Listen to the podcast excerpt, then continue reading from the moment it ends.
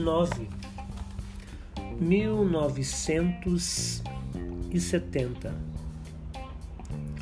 O ano de 1970 foi marcante para todos os brasileiros, pois, apesar da ditadura militar, foi nesse ano que o Brasil se sagrou o primeiro tricampeão mundial de futebol, arrebatando de vez a taça Gilles Rimet.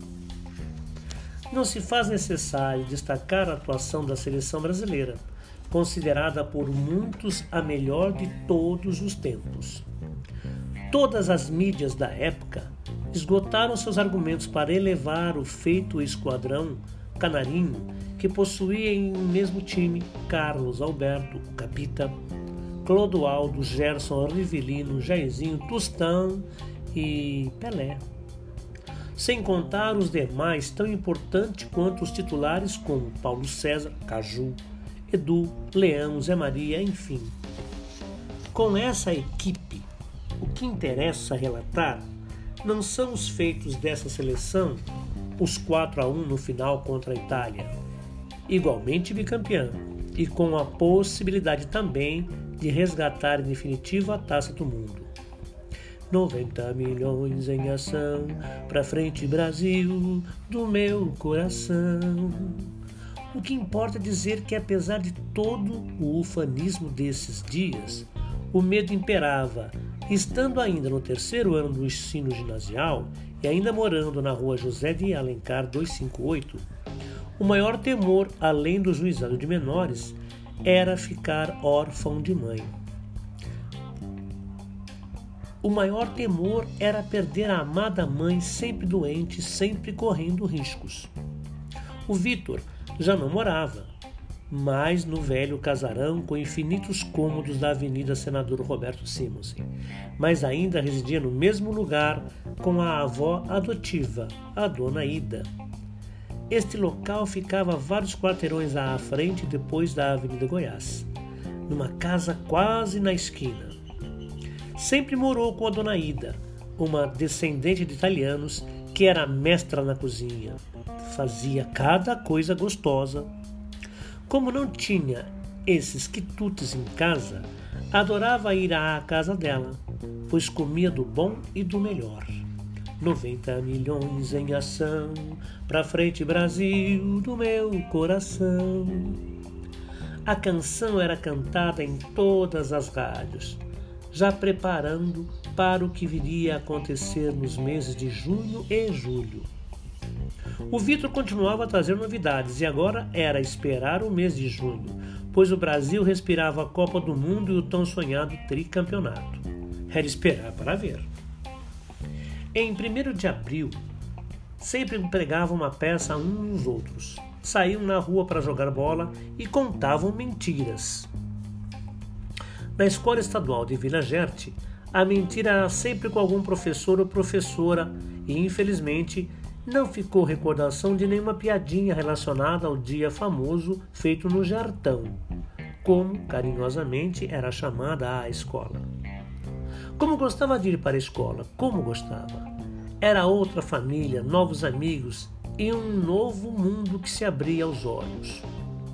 Estudava-se para valer as matérias e as disciplinas e o respeito eram marcas registradas ambiente limpo e tranquilo, apesar de abrigar tantos jovens de faixa de 14, 15 e 16 anos.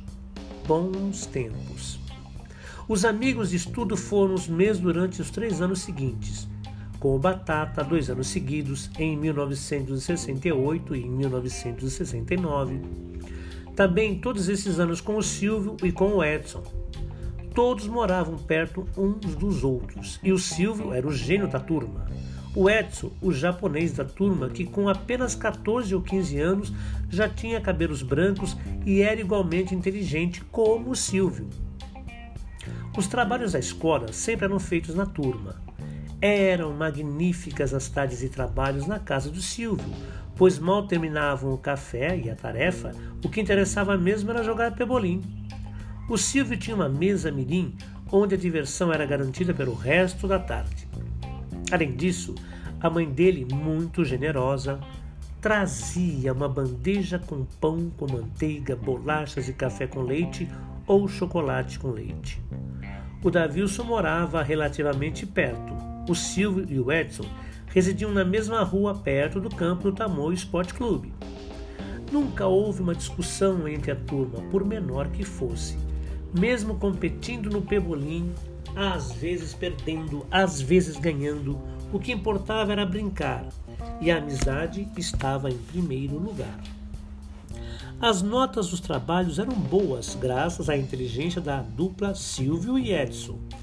Os outros alunos eram medianos, enquanto a dupla tirava notas 8, 9 e 10.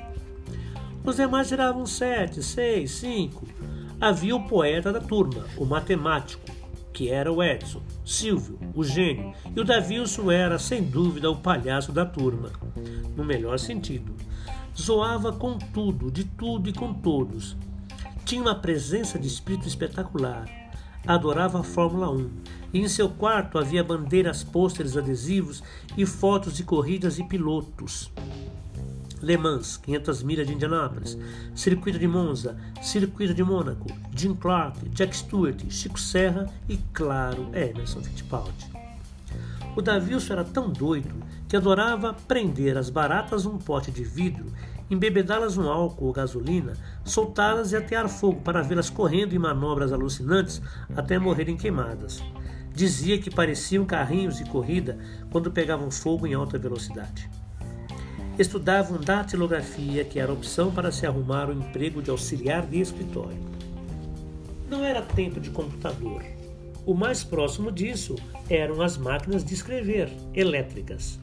Estudavam à noite na casa de uma senhora que usava os aposentos como sala de aula, onde iam bater a máquina, como se falava na época.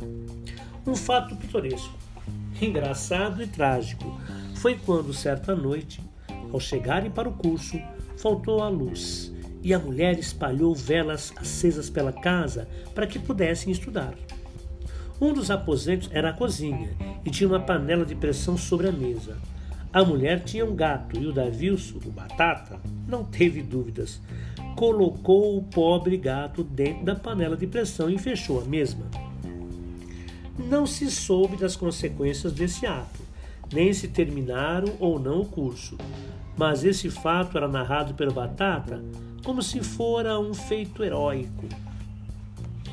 Os anos 70 marcaram significativamente a vida de quem sobreviveu à geração Peace and Love, aos hippies, e se encantou com o furacão The Beatles. Eram sobreviventes de toda aquela forma de evolução humana iniciada no período AB, antes de Beatles. O Vitor também estava presente, porém, quando ele próprio informou aos prantos o fim da maior banda de todos os tempos, o mundo desabou sobre todos. O sonho havia acabado. As tardes de glórias e êxtase ao som de In My Life ou de qualquer outra canção deles, ouvida no rádio ou mesmo nas vitrolas portáteis, já não mais seria possível. Quer dizer, seria possível ouvir o que deixaram como obra, mas eles não estariam juntos para embalar a perspectiva de um mundo melhor, pois estavam oficialmente terminando a banda. Os Beatles não existiriam. E o vazio criado com essa audiência e o silêncio das almas, viúvas com a perda dos quatro cavaleiros de um Gênese que se tornaria apocalíptico. O que seria de todos os jovens da geração 60 início dos anos 70 sem os Beatles? Haveria mundo para se viver? Lugar para ser feliz sem eles? O show no telhado dos estúdios da Abbey Road marcou não só o fim de qualquer apresentação ao vivo, mas o final da possibilidade dos quatro criarem mais maravilhas como as que haviam criado e que agora era o santo graal de quem ousou imaginar um mundo diferente do que lhe foi apresentado.